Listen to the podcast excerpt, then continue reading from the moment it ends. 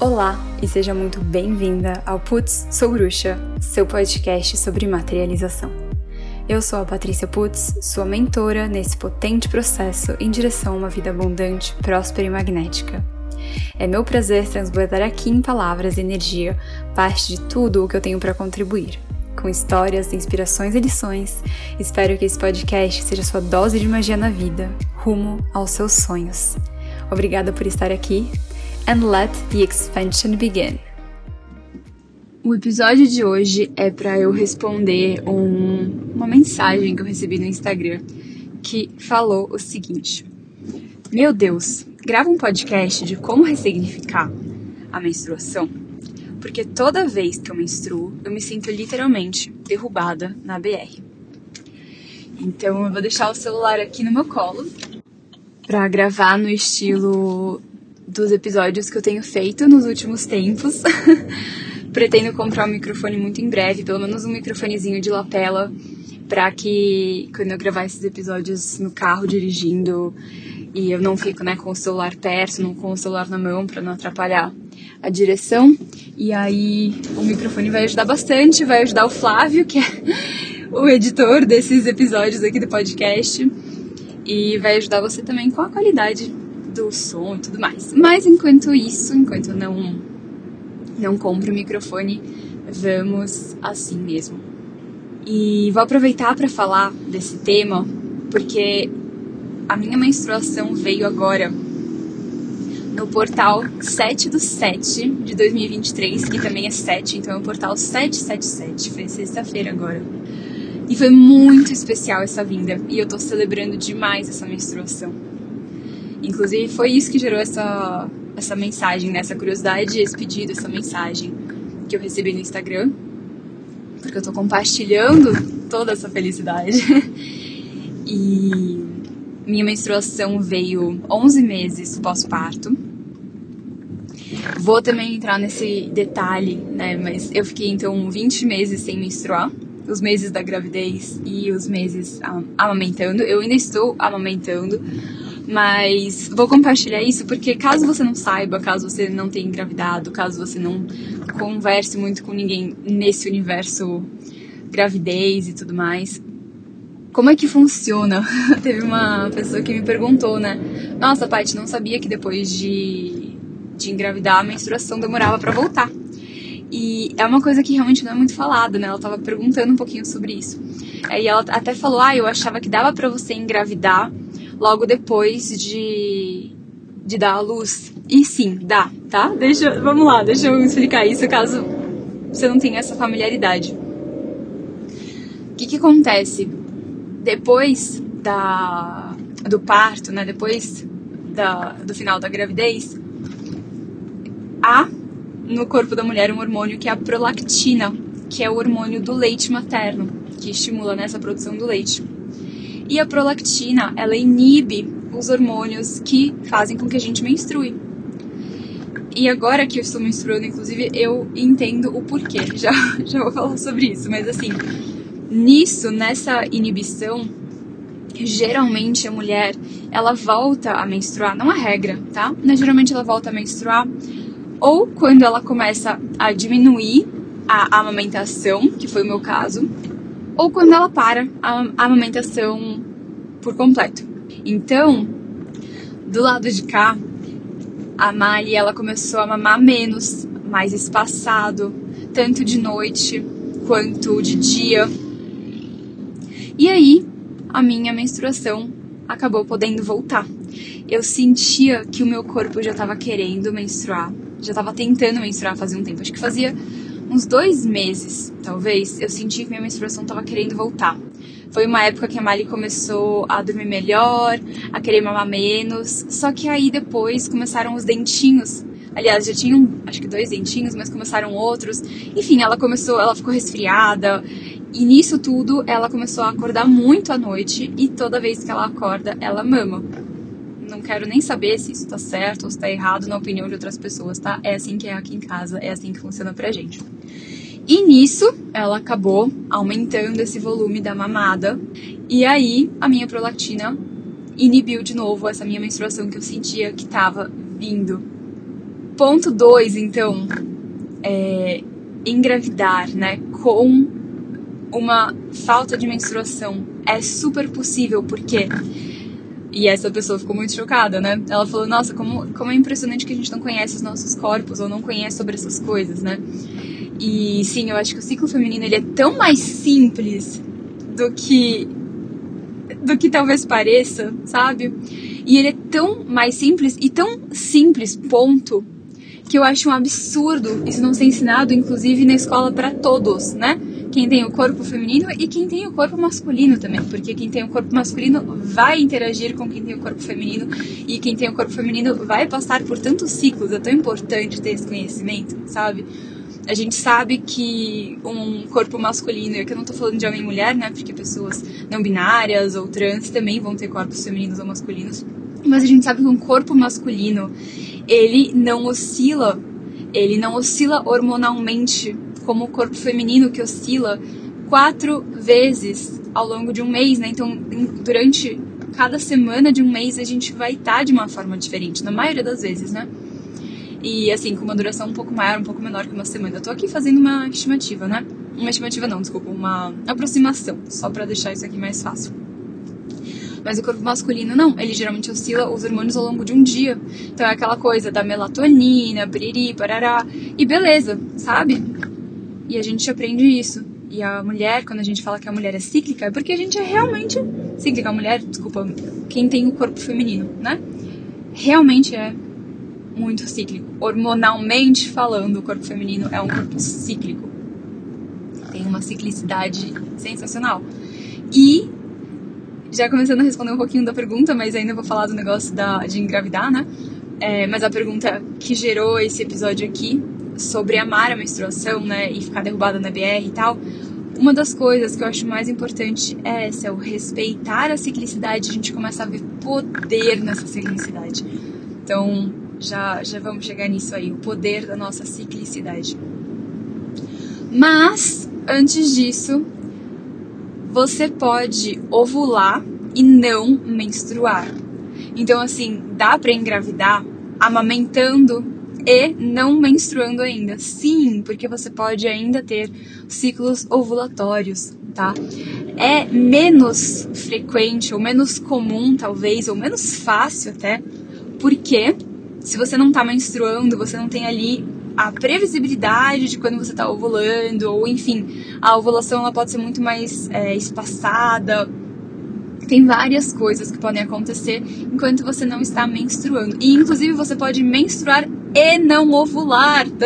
Ou seja, você pode menstruar e não ter essa possibilidade de engravidar mesmo, mesmo menstruando. Ai meu Deus, parece um trabalhinho isso aqui.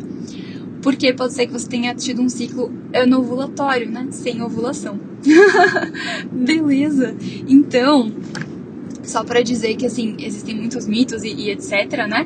Não é porque você está menstruando que você necessariamente está saudável. Ovulação é um sinal de saúde, porque o corpo só vai ovular se ele estiver num estado bom, né? Num estado ótimo. Ele não vai estar tá gastando essa energia, colocando ali o, o melhor do que ele tem para fora, ele não consegue fazer isso. E isso muitas vezes é por uma, um. Ai meu Deus, qual que é o negócio? Um. Um fígado que tá prejudicado. É o fígado? É o pâncreas? É o fígado, eu acho. Ah, eu acho que é o fígado. É, sistema hepático. Acho que é isso. É, e, e, muita gente não sabe, né? O tanto que outros órgãos que não são os órgãos sexuais, não são os órgãos do sistema reprodutor, têm a ver com o funcionamento ótimo do sistema reprodutor do corpo feminino. Então, eu já fui muito atrás de todas essas coisas, porque o meu ciclo ele sempre foi irregular e eu já tive então ciclos muito longos, muitos ciclos anovulatórios, várias coisas assim, vários ciclos onde eu percebo minha ovulação vindo também, mas é, é, é, muito diferente, nunca vinha no momento que teoricamente era pra vir, enfim, várias coisas realmente bem diferentes. Até agora eu não faço ideia de quando eu engravidei da Mari também, por causa disso, né? Desses ciclos mais longos, mais espaçados. Em todo caso, é, a gente também foi uma, um processo natural, vamos dizer assim, de engravidar, não foi uma coisa que a gente estava contando dias e coisas do tipo de ovulação. É, até porque para mim isso só tensiona mais, só traz mais controle, numa tentativa de controle e neurose. Para mim, isso só faria isso, em vez de simplesmente go with the flow, né? Deixar o curso das coisas acontecer. Um, bom, dito isso, agora vamos lá pro, pro ciclo menstrual, né? Qual que é, para mim, o grande poder? Eu não cresci amando menstruar. Então, deixa eu contar um pouquinho disso. Eu não fui aquela pessoa que sempre amou menstruar. Muito pelo contrário. Eu lembro, assim, minha primeira menstruação. Eu tinha 13 anos e meio. Era começo, fim de junho ou começo de julho, agora eu não lembro. Tava na Disney. E, na verdade, tava em Miami. E a gente foi pra Disney, acho que no dia seguinte. Ou eu menstruei na Disney, agora eu não lembro. Foi um dos dois. Acho que eu tava em Miami, saí da piscina, tipo, acho que foi a última vez que eu lembro que eu fui pra piscina ali na viagem, tranquila. E. É, não, eu tava na, a gente tava na Disney. E aí eu falei pra minha mãe, né, que eu tinha menstruado, eu lembro de, de ter visto no banheiro. A gente tava com a minha mãe, é, eu, minha irmã, minha mãe, uma amiga da minha mãe e o filho dela. E eu achava esse filho dela super gatinho, ele tinha mais ou menos minha idade tava super rolando um climazinho ali, bem, bem bebezinho, sabe? Tipo, nem pra falar que é adolescente. Eu era muito bebê com 13 anos. Mas, assim, tava rolando, né, um, um charminho, assim. E eu lembro de ter ficado, nossa, sabe, muito constrangida, tá? Porque a gente tava dividindo um apartamento em Orlando com eles. Eu não sei se a gente tava, acho que a gente não tava dividindo banheiro nem nada assim, mas, enfim. E, e eles estavam com a gente, inclusive porque em Miami teve um reunion da escola da minha mãe, de sei lá quantos anos de formado, né? Teve um, tipo, um encontro, né? Depois de X anos de formados. Minha mãe estudou numa escola americana aqui em São Paulo. Então, acabou sendo em Miami esse encontro. Aí essa amiga estudou com ela e tal. Enfim. E daí elas fizeram essa viagem, né? Elas e, e os filhos, no caso. Eu, minha irmã e esse filho dessa amiga. Bom, engraçado falar de filhos de amigas da minha mãe, pensando que hoje eu tenho filha também. Então eu me coloco muito mais no lugar de mãe do que no lugar de filha né, na minha vida hoje. É bem curioso falar desse, desse, novo, desse novo lugar. Mas enfim, tá. Menstruei, falei pra minha mãe e tal. E eu lembro que era, tipo, só uma borra marrom, assim, que eu vi no papel higiênico, na calcinha, não lembro agora direito. E, e eu fiquei muito chateada, porque a gente ia pro parque aquático, né? Era verão, enfim. Ai, foi, foi todo um negócio. E, e minha mãe lidou, lida com isso com muita naturalidade, ela sempre lidou e naquele momento ela lidou super também. E ela ficou mega feliz, eu, eu sempre amei as lojinhas, tipo lojinha de qualquer coisa, eu adorava lojinhas. Não necessariamente comprava nada, mas amava ir na lojinha. E na Disney, eu, eu tenho pressão baixa, eu tenho um monte de coisa, labirintite, tipo, montanha-russa nunca foi meu, meu negócio, eu nunca gostei de montanha-russa, nunca Nada assim que desperta muita adrenalina, nunca me fez bem. Pelo contrário, me dava uma sensação de que eu ia desmaiar. Demorei muitos anos para entender que é realmente o que aconteceria se eu fosse nessas coisas. É, então eu gostava mais de ir nas lojinhas, nos brinquedos bem de boa, assim. E aí ela falou: Nossa, Patrícia, vai lá na lojinha e escolhe uma camiseta, escolhe uma roupa, alguma coisa que você queira. É, e aí, né, vai ser seu presente e tal, por isso, tipo, né, desse momento de você ter menstruado, tá virando mulher e tal. E aí eu, assim, ah, isso é legal. Mas foi assim, foi isso. E, e aí teve, teve uma experiência não foi traumática, mas foi muito desconfortável. Onde eu falei pra minha mãe que eu tava muito triste porque eu não poderia ir no parque aquático. E ela falou: Claro que pode. Primeira menstruação mal tem sangue. Ai, não tem problema nenhum. Pode. Só que assim, a minha mãe, ela é muito é, ela se banca muito, sabe? Ela é muito decidida, muito determinada, ela faz todas as coisas e, e acabou, ela não justifica nada para ninguém. E assim, inclusive ela é manifestadora no desenho humano. E na astrologia mariana, com Mercúrio em Ares, junto do Sol, tá? Então, assim, só pra ter um pouquinho do perfil dela. Ah, e ela tem ascendente em Sagitário também. Bem, bem ela, tá? Ela é muito assim. E a lua dela é onde agora? Eu não lembro. Será que ela tem uma lua em Aquário? Não lembro, eu sei que ela é super, tipo, disruptiva, tá? E eu, eu não fui sempre uma pessoa mais confiante, ainda mais nessa época, nos 13 anos, do bullying. Nossa, tipo, eu só queria me esconder muito, sem nenhum tipo de autoconfiança, sem nenhum tipo de autoestima. Enfim, é, eu tava vivendo muito minha fase também patinho feio, sabe? é, eu fui uma criança muito bonitinha, muito linda, na verdade, e aí eu me transformei numa adolescente bem, bem patão feio, assim, sabe? E, e eu, né, não, não tinha essa confiança. Minha mãe falava, ai, não, vai. Eu ficava assim, mãe, mas e se eu sangrar ali no meio do parque aquático? E se começar a vazar sangue na água? Sei lá, sabe? Ela, ai, ninguém vai perceber, tem tanto cloro nessas coisas, não tem problema tal. E ela falou, tipo, ai, quando está na água não sai sangue, só depois. E daí você vai no banheiro e troca. Eu, tipo, nossa, muita logística, sabe? Primeira vez que eu tô fazendo isso. Aí é, ela falou assim: Ai, Patrícia, a primeira menstruação você mal vai sangrar, sabe? Não tem problema nenhum, vai lá. Aí eu falei: Mãe, não consigo, sabe? Não vai rolar. Aí o que, que minha mãe fez? Ela falou: Ai, tá bom, então vamos fazer o seguinte: vamos pôr um OB.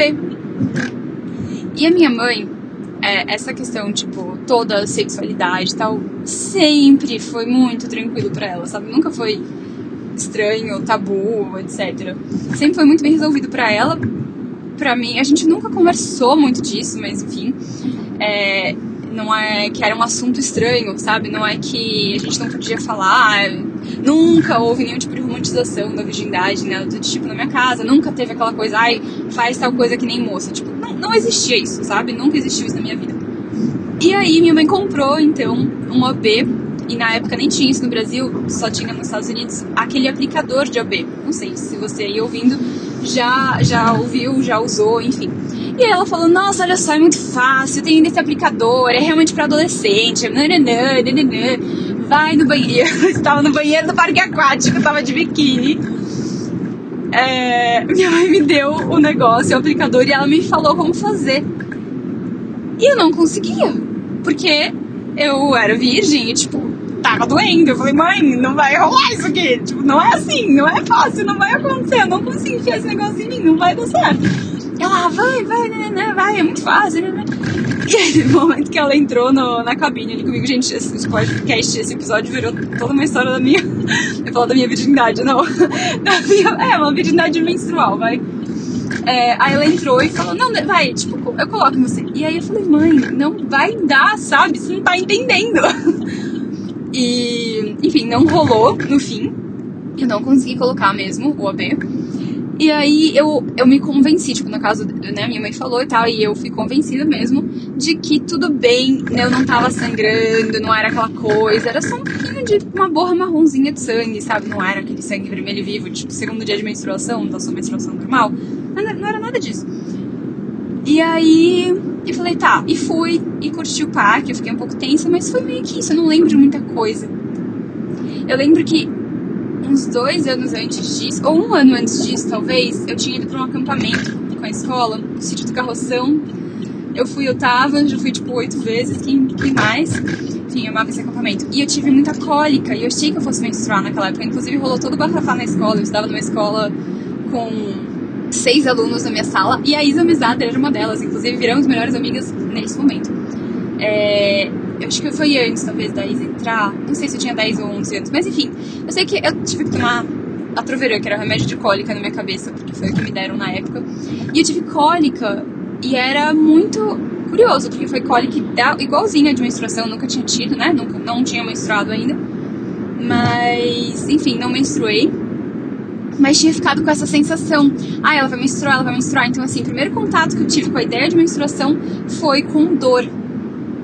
Aí depois o segundo contato foi esse. Eu acho que eu tive umas cólicas, mas bem levinhas, sabe? Mas foi essa experiência bem chata do parque aquático. É... Mas minha mãe celebrou e tudo. E a minha segunda menstruação só veio acho que uns seis meses depois da primeira. Depois a outra só veio uns três meses depois. E o meu ciclo, ele sempre foi mais irregular e eu nunca prestei atenção até eu começar a namorar, com 16 anos. Que daí eu perdi a virgindade e comecei a ficar neurótica porque eu não queria engravidar, enfim. Tinha um medo gigantesco de engravidar durante a escola, depois virou um medo gigantesco de engravidar durante a faculdade. E aí, enfim, né? Ok. é, eu fui, fui, fui tomando as rédeas disso no meu último ano de faculdade só. Mais, assim, né?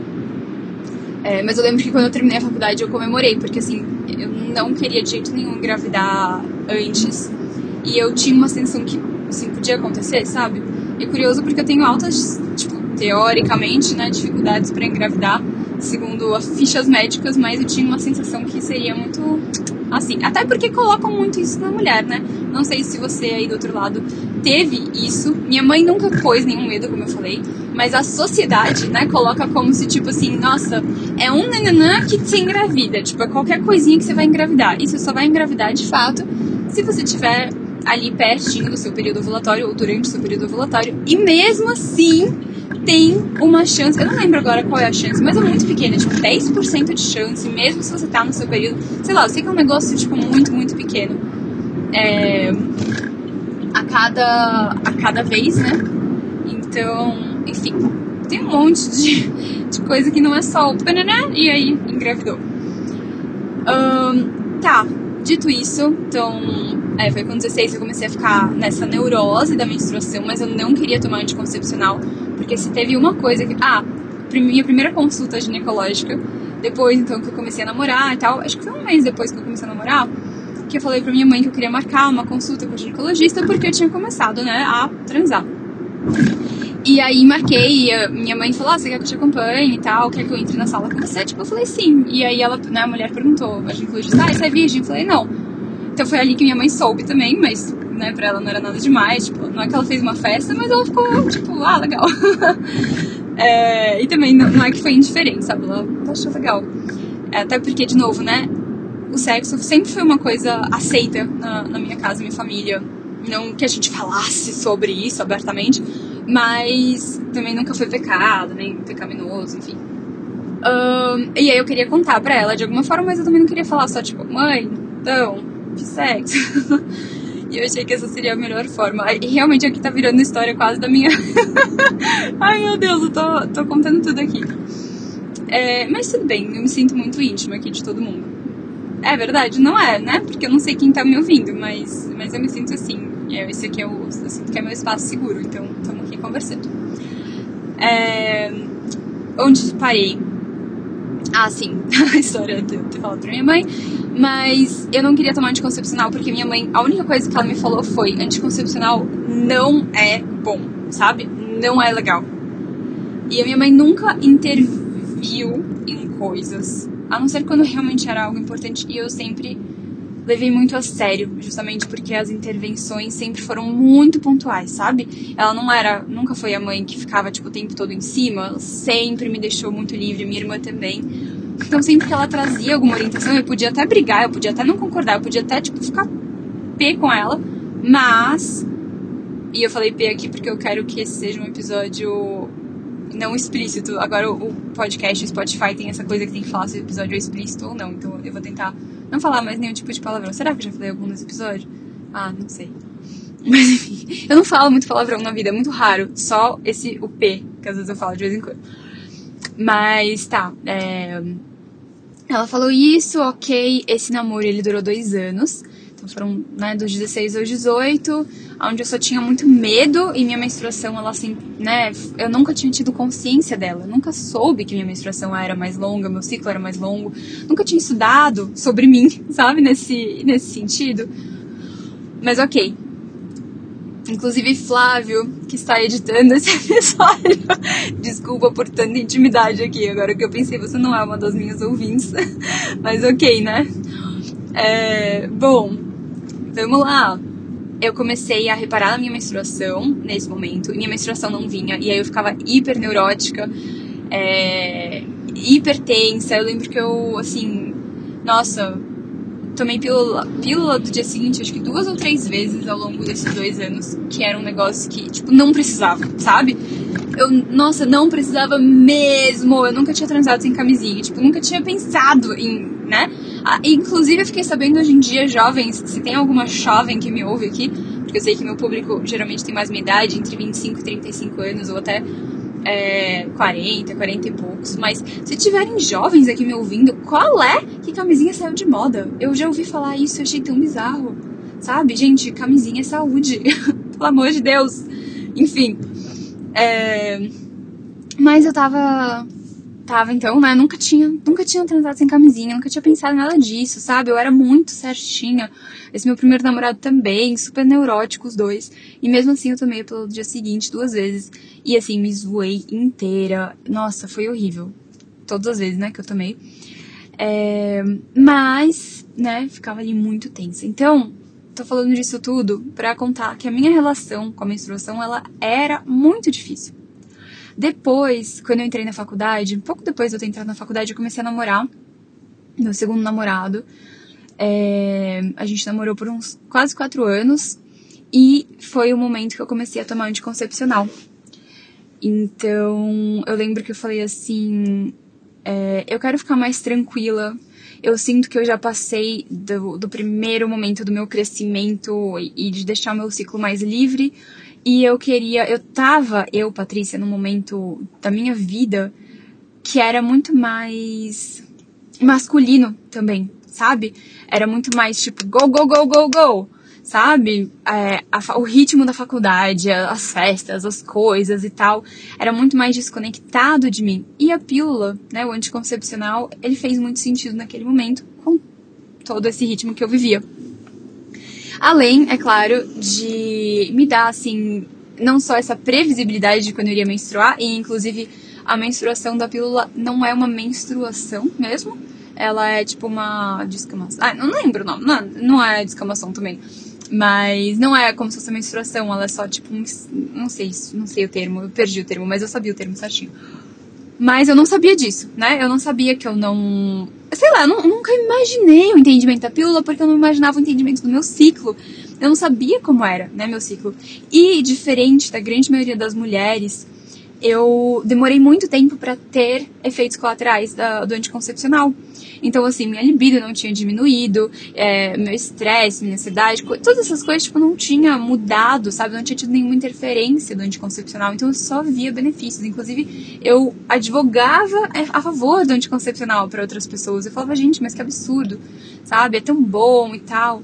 Enfim, é, eu tomei, então, durante esse namoro e aí, depois que eu terminei, eu logo em seguida comecei a namorar o Vinícius, que é meu marido.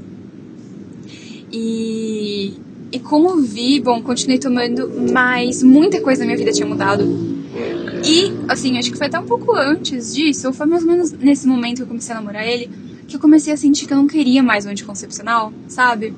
Que aquilo não tava mais me fazendo bem. E ainda assim eu ainda tomei por um ano, porque eu tinha muito medo de engravidar, como eu falei. E foi esse ano até eu terminar a faculdade. Não foi proposital, assim, não foi tipo, nossa, pronto, agora se eu engravidar sem querer, tipo, é menos ruim. Não foi isso, tá? Não, não teve esse pensamento.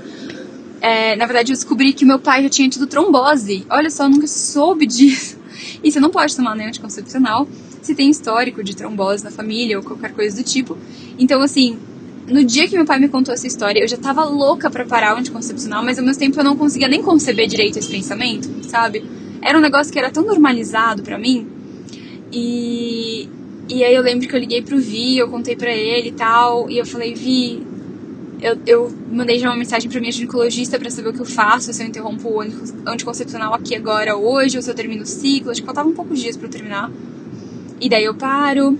Eu não lembro agora, eu acho que faltava pouco tempo e eu parei naquele, naquele dia mesmo. Ele falou, Paty, pelo amor de Deus, para, tipo, né, assim que ela disser, né, mas o quanto antes, tipo, nada vale sua saúde, tipo, sabe, não, de jeito nenhum. Enfim, é, eu nem tinha falado pra ele dos outros sintomas, nada do tipo. Mas eu lembro o dia, assim, a, a, a, noite, né? Isso foi uma noite que meu pai me, me trouxe isso e tal. Ah, eu nem esperei a resposta da ginecologista, foi isso. Eu dei um Google, eu vi que, tipo, não era muito perigoso, vamos dizer assim. Eu ainda usava camisinha mesmo tomando anticoncepcional, porque, de novo, neura. É, e, e aqui, né, falando, eu, recomendei todo mundo usar camisinha, mas eu estava num relacionamento estável, tá?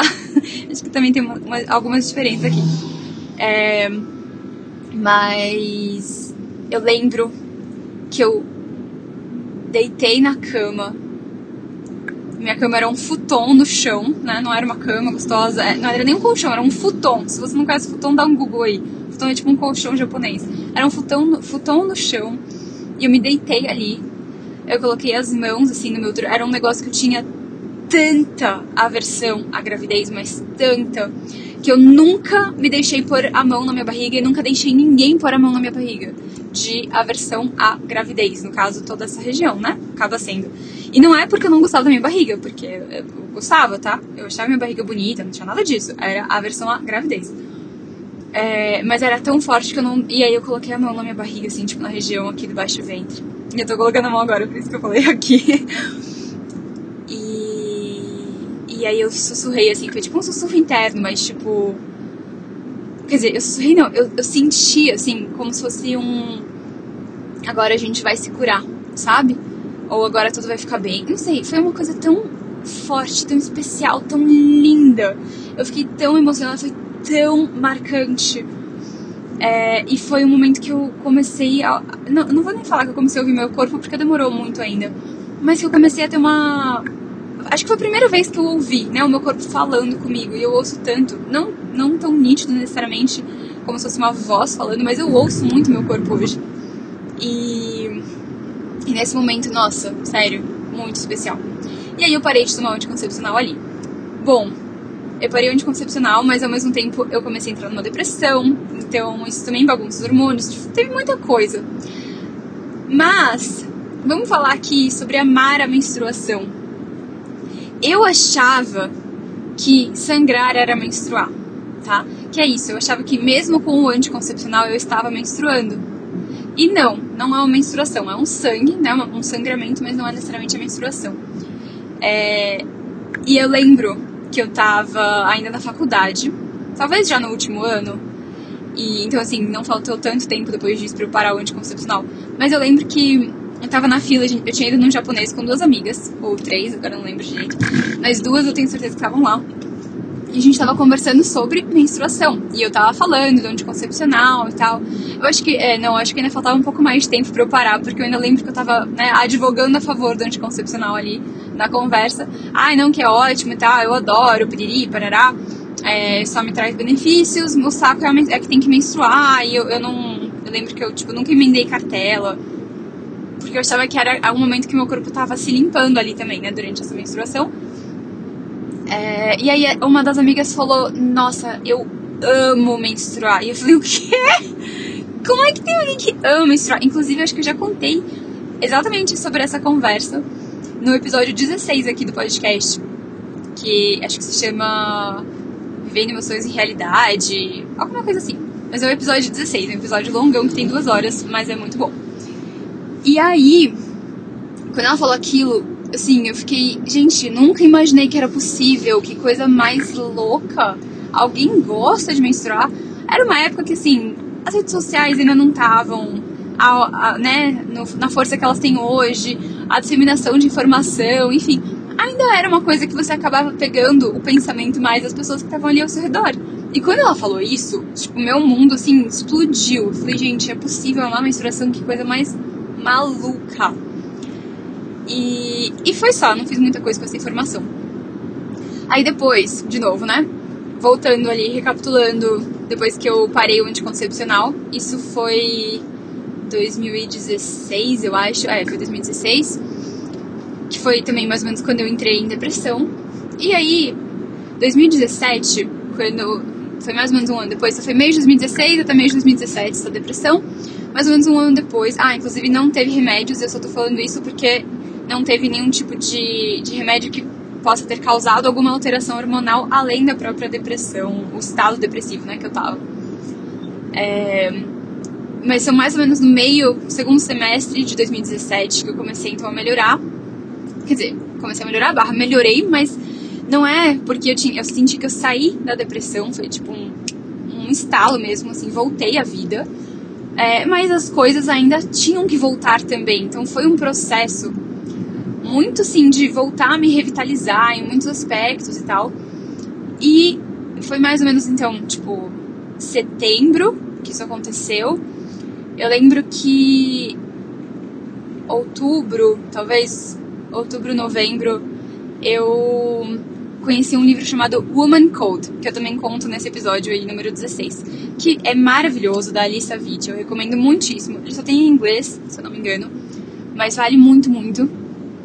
E nesse livro ela ensina sobre esse código da mulher, e ela fala dos alimentos mais propícios para cada uma das fases do ciclo. Ela ensina sobre as fases, as quatro fases do ciclo menstrual, atividades para cada fase, porquê de cada coisa. Enfim, é incrível. Aquilo para mim se tornou uma, uma Bíblia no melhor do sentido, sabe? Não foi uma doutrina, foi um, um uma salvação vamos dizer assim. E nesse, nesse novo lugar de descobertas, eu comecei a olhar para a menstruação e falar, mais uma vez, né? É, essa sensação de eu vou honrar você. Eu passei tanto tempo ignorando, depois com medo, depois odiando, depois, enfim, meio aleatório de novo, né, na depressão, meio, meio numb, meio zumbizinha. E aí eu tava num lugar de eu vou honrar você agora. Foi também a primeira vez, o meu primeiro ano, onde eu comprei a Mandala Lunar, que é tipo um planner exatamente voltado pra esses aspectos de menstruação. Então, assim, eu tava super engajada nisso, também no melhor do sentido, de uma forma muito gostosa. E quando eu comecei a seguir a alimentação que a Alice recomenda, né, os alimentos que ela recomenda para cada fase do ciclo, não é uma alimentação específica, mas sim alguns alimentos que ela fala sobre você ingerir em cada momento do ciclo, as atividades e tudo mais, mas especialmente a alimentação foi a minha base ali. É, a minha menstruação começou a regular. Nunca na minha vida eu acho que eu tinha tido, até aquele, ano, então eu devia ter o que? 26? Nossa, não, é 25, 20, 24, 25 anos Nunca na minha vida, nesses 24, 25 anos, eu tinha tido um ciclo menstrual de 28 dias. Sempre era tipo assim: 35, 40, 45, 50, 60 dias. Enfim, longuíssimos ciclos. E, e o meu ciclo veio em 28 dias, quando eu comecei. E eu falei, uau! E aí começou, né, 28 dias, 30, 28 dias. 27, enfim. Mas começou a ficar super regradinho, sabe? É, eu, eu acho que essa palavra, eu falei ela agora, foi muito tipo. de forma inconsciente, né? Quando perguntam, ah, essa menstruação é regular, é regradinha e tal. Mas enfim, é, ficou, ficou assim. Eu não acho que o regradinho, é, nesse caso, tenha sido usado de uma forma, com uma conotação ruim, mas não é uma palavra que eu achei muito gostosa porque é fluida a menstruação, sabe? Mas tá bom, vamos deixar assim. É, ela tem uma regularidade, acho que é nesse sentido que eu falei da, da regra, né? Tipo, foi regradinho, mas eu quis dizer regularzinho, né? Tipo, de regulado. Pronto. Um, e isso foi muito gostoso, sabe? Eu comecei a sentir uma harmonia. Eu, eu tinha também, sempre tive uma menstruação, desculpa, uma, uma pré-menstruação, né? A TPM. Realmente uma tensão para menstrual. Então, gente do céu, os meus, assim, picos e vales, as minhas ondulações de raiva, era muito forte. Era muito intenso. É, era muito difícil. E, e eu lembro até com meu segundo namorado, às vezes, quando eu tava na TPM, eu tinha uma raiva, assim, de querer terminar com ele, e aí vinha a menstruação, assim, querer terminar, tipo, muito forte, sabe? Muita raiva. E vinha a menstruação e, tipo, gente, o que, foi isso? Que pira, sabe? Que, que pira foi essa? É, mas, assim, durante aquele momento era uma certeza, era uma raiva de tudo e todos, especialmente dele, ele virava ali o, o objeto da minha raiva. E depois que passava, era tipo, nossa, não, pera, acho que era aquilo, né? Voltei. E, e aí, quando eu comecei a regular tudo isso, tipo, eu não sentia mais raiva. Eu não sentia mais dor tão cólica. Eu nunca tive cólicas incapacitantes, mas era muito comum, era muito frequente eu ter cólica. Eu parei de ter cólica. Várias coisas que eu comecei a olhar. E isso veio, de novo, né, muito da alimentação, de honrar o ciclo feminino. Então, essa coisa que a Alissa explica, ela fala muito do das atividades para cada fase do ciclo e como viver isso. E no primeiro momento que eu li, pareceu tão abstrato, tão estranho, tão, enfim, um ET de conceito, porque eu não via ninguém falando disso, nunca tinha ouvido falar, nunca tinha visto isso em prática. Mas ao longo de todos os anos, até aqui agora, no caso, isso cada vez foi ficando mais familiar e mais natural, sabe? Realmente aceitar e embrace, em inglês tem essa palavra, né? Embrace, que é tipo, é mais do que você abraçar isso, é você realmente trazer pra sua vida, né? O negócio de uma forma muito boa, muito gostosa. Então, é, é viver aquele conceito que era tão abstrato e estranho, e estranho no sentido de eu não conhecer, né? é, diferente. E isso tudo foi fazendo com que eu amasse meu ciclo, amasse menstruar. Aí, desse momento então, que foi fim de 2017, até 2020, até fevereiro, que foi antes da pandemia, minha menstruação continuou muito legal. E, e eu, eu me afinei tanto ao meu corpo que eu não precisava mais ficar olhando a fichinha de alimentos que eu deveria consumir ou não. Eu lembro, eu ia no mercado e aí eu, eu ia vendo o que estava me despertando ali naquele momento. O que quando eu pensava, eu sentia o meu corpo, é, tipo, agradecendo, sabe? Por eu consumir. E, e isso eu tenho até hoje. É, é uma sensação muito gostosa. Mas 2020, em fevereiro, antes da pandemia, nada a ver com a pandemia, eu vivi um, um, uma situação de estresse muito grande.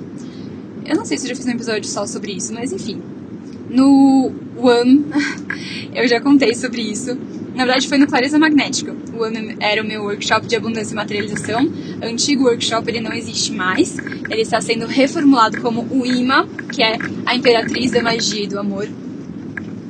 E, enfim, o One, ah, no Clareza Magnética eu contei o que eu já vivi com isso da clareza. Então, assim, das dúvidas, por que, que eu gosto de ensinar sobre clareza? Porque eu já vivi dúvida por tanto tempo e foi tão ruim, tão ruim que quase me matou, sabe? Assim, foi muito intenso. É, o nível de dúvida que eu tava vivendo naquela época e aquilo desregulou o meu ciclo por completo. Foi um estresse tão grande, foi um negócio tão intenso que, me, assim, minha menstruação ficou totalmente desregulada naquele momento. E aí, quando ela começou a regular de novo, foi tipo agosto, setembro, então demorou bastante. Eu também não estava fazendo nenhum movimento para que isso acontecesse. É, mas aí, tipo, é, acho que foi mais para setembro, vai. Não lembro agora se foi fim de outubro ou começo de novembro que eu peguei Covid e aí a minha menstruação zoou de novo. E ela ficou mais uns bons meses zoada é, em 2021. E aí começou a regular de novo tal. E, enfim, foi acho que tipo no meio do ano que eu descobri endometriose, adenomiose, que teoricamente são coisas que doem muito. Olha só aqui outra coisa que interessante. Teoricamente, né? Então, assim, um dos, uma das formas de você descobrir endometriose ou adenomiose, que são coisas que geralmente acometem o útero, né, de quem tem. Pode ir para outros órgãos, outras coisas, mas geralmente acontece no, ou se origina no útero, eu acho.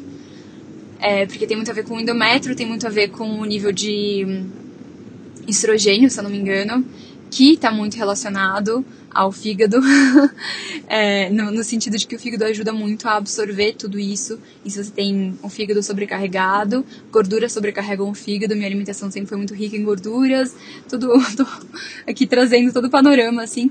É, mas, então, você tem o fígado sobrecarregado, ele acaba não conseguindo ajudar a retirar esse estrogênio do corpo do jeito que deveria, né? Porque ele está muito ocupado em retirar essas outras gorduras, é como se não tivesse espaço ali para tirar esse estrogênio do corpo.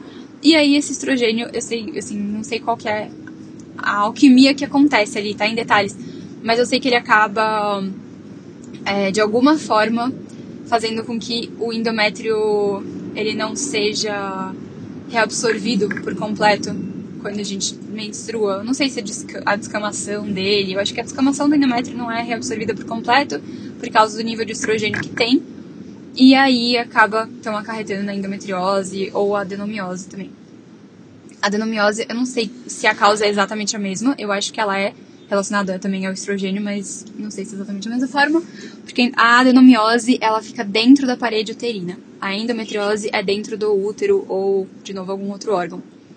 Bom, é... foi nessa época, então, mais ou menos, acho que julho, agosto de 2021 que eu descobri isso. Foi julho que eu fiz exames, agosto que eu tive o diagnóstico e outubro que eu engravidei da Mali. Então, assim, o meu ciclo menstrual, minha história completa com a menstruação tá aqui. E eu sei o tanto que amar o nosso corpo como um todo, não só o ciclo menstrual, mas o corpo inteiro, todos os nossos órgãos, todas as nossas funções. É como é bom, sabe? Tem uma, uma frase, tem até um experimento, né? Que se amar uma planta já faz tão bem a planta. Então, eu, eu faço tanto isso em casa Eu tenho algumas plantinhas em alguns lugares e, e eu gosto muito de dar bom dia ou boa noite e tal. E tem uma especial que ela ficava num lugar completamente assim, esquecida, quase abandonada. E ela foi só acabando. É uma, eram algumas folhas que eu tinha pego que estavam no chão em Ilha Bela e trouxe para casa. E aí, beleza, né? Foi criando raiz e tal. É, mas ela ficou abandonada. Eu só, ela fica na água. Eu só trocava água de vez em nunca, né? Geralmente eu só completava a água dela. E foi perdendo, é, perdendo folha e tal. Aí eu coloquei no meu banheiro. E assim, só de ter um pouquinho mais de movimento ali por perto, ela já começou a dar um, um ar da graça. E aí agora ela continua no banheiro, mas ela fica do meu lado ali na pia. E eu gosto de conversar com ela, eu abro a janela pra ela, eu às vezes dou um beijinho nela. Ela já tá com tanta folha nova que é impressionante. Sai uma folha nova assim, tipo, papum. E ela ficou anos, não sei se anos, mas muitos meses sem absolutamente nada. A gente tá nessa casa nova, não faz nem três meses ainda. Dois meses e meio, mais ou menos. E ela já teve acho que umas quatro folhas novas. e nos últimos dois anos ela teve duas folhas novas, sabe? Então, é assim, impressionante, é muito lindo. O que falar com planta, né? Com, com amor faz. Então, quando a gente fala com amor com a gente, tem o mesmo efeito, sabe? Falar com amor, tratar com amor, trazer amor. E aí, contando então da, da, desse momento de menstruar agora, eu tava na quarta-feira conversando com o meu corpo e falando para ele assim de todo o amor que eu tenho por ele, é, agradecendo muito o meu processo pós-parto, logo em seguida, né, que foi uma cesárea. Inclusive, em algum momento eu quero contar mais sobre isso. É, eu já, já fiz a história do, do parto, eu tinha feito ela no Instagram, aí depois eu tirei, eu acho que eu tirei, né? É. Eu tenho ela para passar aqui pro, pro podcast, mas eu acabei é, nunca colocando aqui, o que é muito curioso, porque eu amo ouvir história de parto, muito. É, mas eu acho que eu tô digerindo ainda algumas novas coisas. Demora às vezes pra, pra percepção de algo clarear por completo, né? Tem a percepção do momento, né, de imediato, tem a percepção do pouco depois, mas eu tô agora com a percepção do bastante depois.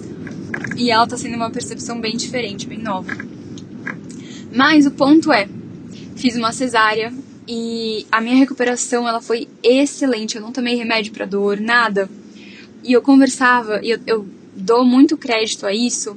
Primeiro, ao meu corpo, que realmente sempre fomos muito fortes. Mas não de uma forma assim, ah, a gente tem que ser forte porque não tem cuidado e tal, não, mas de essa. essa hum, Ai, pera, eu quero. Tem uma palavra aqui específica que eu quero falar para isso. Como se fosse uma não um cavalheirismo, até porque meu corpo é uma mulher. É uma cumplicidade. Pronto, é isso. Eu e meu corpo eu sinto que a gente tem uma cumplicidade que né, vem sendo cultivada já há muitos anos, contei aqui a história. E nessa cumplicidade, sabe, a gente se tornou sempre muito forte. A gente foi sempre muito forte por causa da cumplicidade que a gente tem, eu e o corpo. E nesse processo pós-parto, então, além dessa força, dessa cumplicidade, eu conversava com o meu corpo desde a primeira noite, assim, que a Mali nasceu. Eu, e foi de noite que ela nasceu, inclusive. Ela nasceu sete da noite. Então, assim, fomos pro quarto, demorou para ir pro quarto, depois teve visita, até a gente dormir, acho que era muito tarde. Eu, eu, lembro que eu mal dormi essa primeira noite, mas eu coloquei assim a mão, sabe, no meu útero, é, no baixo ventre, no caso, na região de cima do útero aqui. É, e eu agradecia tanto, tanto, tanto, tanto, tanto, tanto. E aí eu falava também, tem uma música que eu gosto bastante, que é My Body, Mind and Spirit are healthy. Então, o meu corpo, mente e espírito são saudáveis ou estão saudáveis. E daí fala muito sobre agradecer é, pelo amor ao meu ser e tudo mais. E eu ficava mantrando isso, sabe? Em silêncio, com a mão em mim, agradecendo. E, é, de novo, minha recuperação foi excelente. E eu tava fazendo isso é, todos os dias, até um pouco. Eu, eu tenho a impressão que foi um pouquinho antes de ter a notícia da Maia. Se você não me acompanha no Instagram, ou se você não acompanhou também essa saga, porque eu praticamente não falei disso. A Maia, ela era nossa cachorrinha, foi nossa primeira filha, sabe? Ela, ela nos despertou amor, ela nos transformou em família, ela, ela fez com que a gente casasse. A gente já era noivo, mas assim, a gente quis casar muito com a Maia, com tudo que ela proporcionou pra gente. Ela foi um anjo, ela segue sendo um anjo pra gente. E, assim, uma, um amor surreal, de outro mundo, tipo de filho mesmo, sabe? Óbvio que ela não foi uma filha humana, é, mas, enfim, não, não dá para explicar a importância dela. É, mas também não dá pra comparar, porque são, são, são coisas diferentes, são seres diferentes, sem propósitos diferentes. Mas enfim, é, com tudo isso, o que aconteceu foi. Ai, peraí, tem que parar aqui agora. Vou estacionar, amigo. Você tava falando da Maia, foi bom até ter tido essa pausa. Mas nesse processo da Maia, então, de novo, eu não lembro se foi quando a gente já teve a notícia dela, de tudo que estava acontecendo, se foi, se foi um pouco depois a gente ter uma suspeita, né, de que ela estava doente. Mas eu sei que o meu foco, ele saiu da minha cura e ele mudou pra cura dela. E isso, essa suspeita, então, assim, a Miley tinha 15 dias, mais ou menos. Talvez um pouco menos, talvez uns 10 dias, não tenho certeza. É, quando a gente teve uma suspeita da doença da Maia, então o meu foco mudou para isso, para essa cura dela, para essa saúde dela.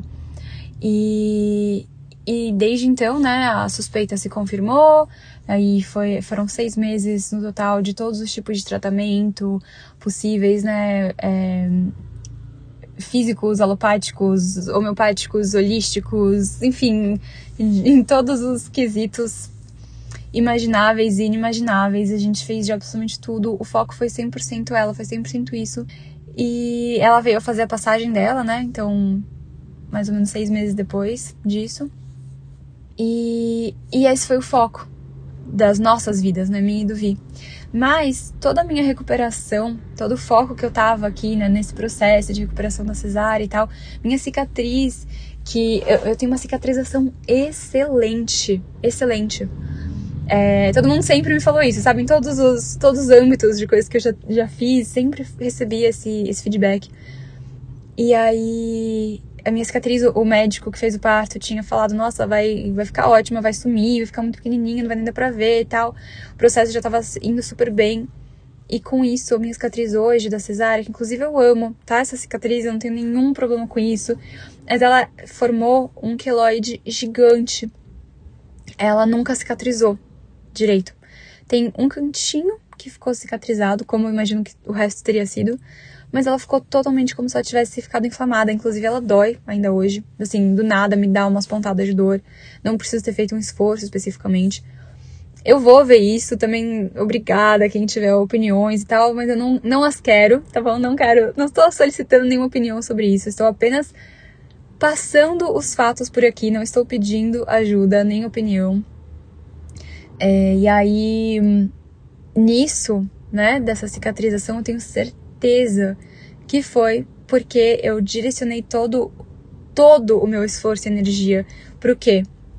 Pra Mali, a minha filha, né? Pra, pra criar, pra sustentar, pra, enfim, trazer, continuar, né? Dando vida a ela, aumentando, é, enfim, ao longo de tudo, né? E com a Maia. Então, minha energia foi completamente para isso. E, e eu acredito demais que esse processo de pós-parto, ainda mais depois, eu não vou nem falar só de uma cesárea, mas de algum tipo de parto, onde tenha havido algum tipo de, de trauma no sentido de machucado, né? Pode também ser trauma, trauma psicológico, outros traumas, mas estou falando de trauma físico de algum tipo de machucado, de dor, enfim. E parto vaginal pode ser também tão doído ou mais do que uma cesárea. A recuperação pode ser tão difícil ou mais, né, do que uma cesárea. Então, não estou falando aqui do tipo de parto, mas sim é, que eu acho que é muito importante ter esse momento no pós-parto e que esse pós-parto ele pode levar bastante tempo, né? Não ser só um mês, como geralmente falam os médicos. E, e esse é um processo que eu retomei agora, essa semana, sabe?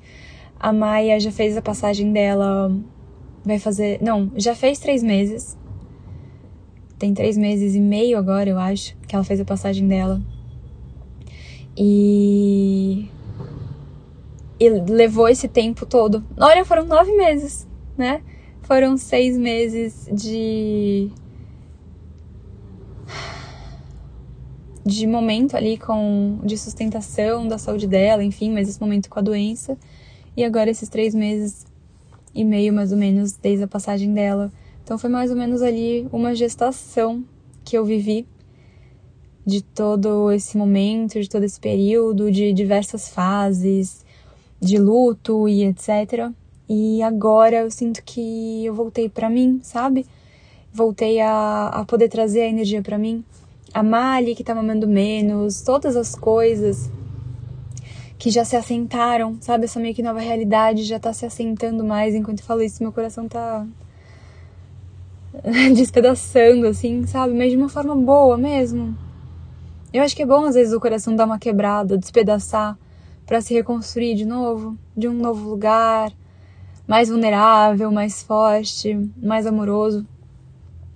Então, enfim, voltei para mim, voltei a conversar com o meu corpo e minha menstruação voltou também. Então, para finalizar, porque eu já tô aqui no carro parado esperando faz um tempinho para terminar esse episódio, é por isso também que eu amo tanto menstruar, sabe? Eu sinto que eu podia ter falado de várias coisas, né? De ai, das dores, de como lidar com isso, mas assim, é basicamente honrar o seu corpo, honrar o seu momento. Quanto mais você luta contra, quanto mais você. É, quanto menos você respeita, mais difícil vai ser, sabe? Mais dor vai dar, é, mais você vai querer que seja diferente, mas quanto mais você aceita o que é, ao invés de né, o que você gostaria que fosse, ou no caso, tentar ser tipo um homem que não menstrua e não tem oscilação, mais as coisas são leves.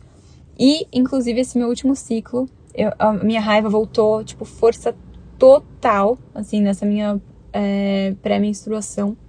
Muita, muita, muita, muita raiva. Depois foi um momento de carência, enfim. E, e foi incrível, porque a raiva na menstruação ela vem quando a gente tá se anulando, quando a gente não tá falando, quando a gente tá engolindo. E, e tem muitas coisas na minha vida que eu tenho feito isso ainda, sabe? É, tem muitas situações que eu ainda estou no na maturação, no banho-maria, até não, não sei nem se é maturação, mas no banho-maria, onde eu tô tendo que esperar que coisas aconteçam para poder mudar. E, e, essas são situações que, assim, as mudanças internas, elas continuam acontecendo, porque eu acredito muito em mudar o externo a partir do interno. Mas tem momentos que a gente também tem que mudar o externo, né? O externo nos influencia muito também. Nesse caso, é o meu externo que tem que mudar. Assim, de novo, o trabalho interno, ele continua sendo feito. Mas esse externo, ele tá muito estressante. E, e essa raiva toda, ela foi muito decorrente disso, sabe? Ficou ali completamente óbvio e evidente. É, mas nem por isso eu fiquei com raiva de estar com raiva, sabe? Porque eu honrei a raiva, eu honro os sentimentos, as emoções que eu sei que eles estão comunicando algo para mim. E não é fácil ou gostoso, né? Mas é desse lugar. E como que eu consigo fazer isso? Silenciando. O silêncio me traz pro presente. O presente me mostra a bênção dos sentimentos e das emoções. Tudo isso, inclusive, vou abordar no imã, que tá chegando já, já, já, já, já. Acho que em agosto. Ai, meu Deus. E spoiler. O imã, a imperatriz da magia do amor. Eu recebi um novo nome, eu recebi essa canalização de todas as coisas. Eu ainda vou contar a história de tudo isso. Talvez na volta para casa eu conte, faça um novo episódio aqui. Mas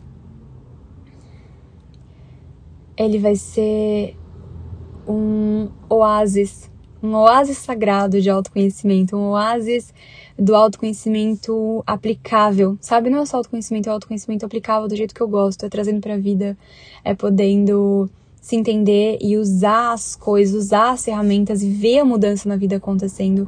E ele vai ser muito acessível.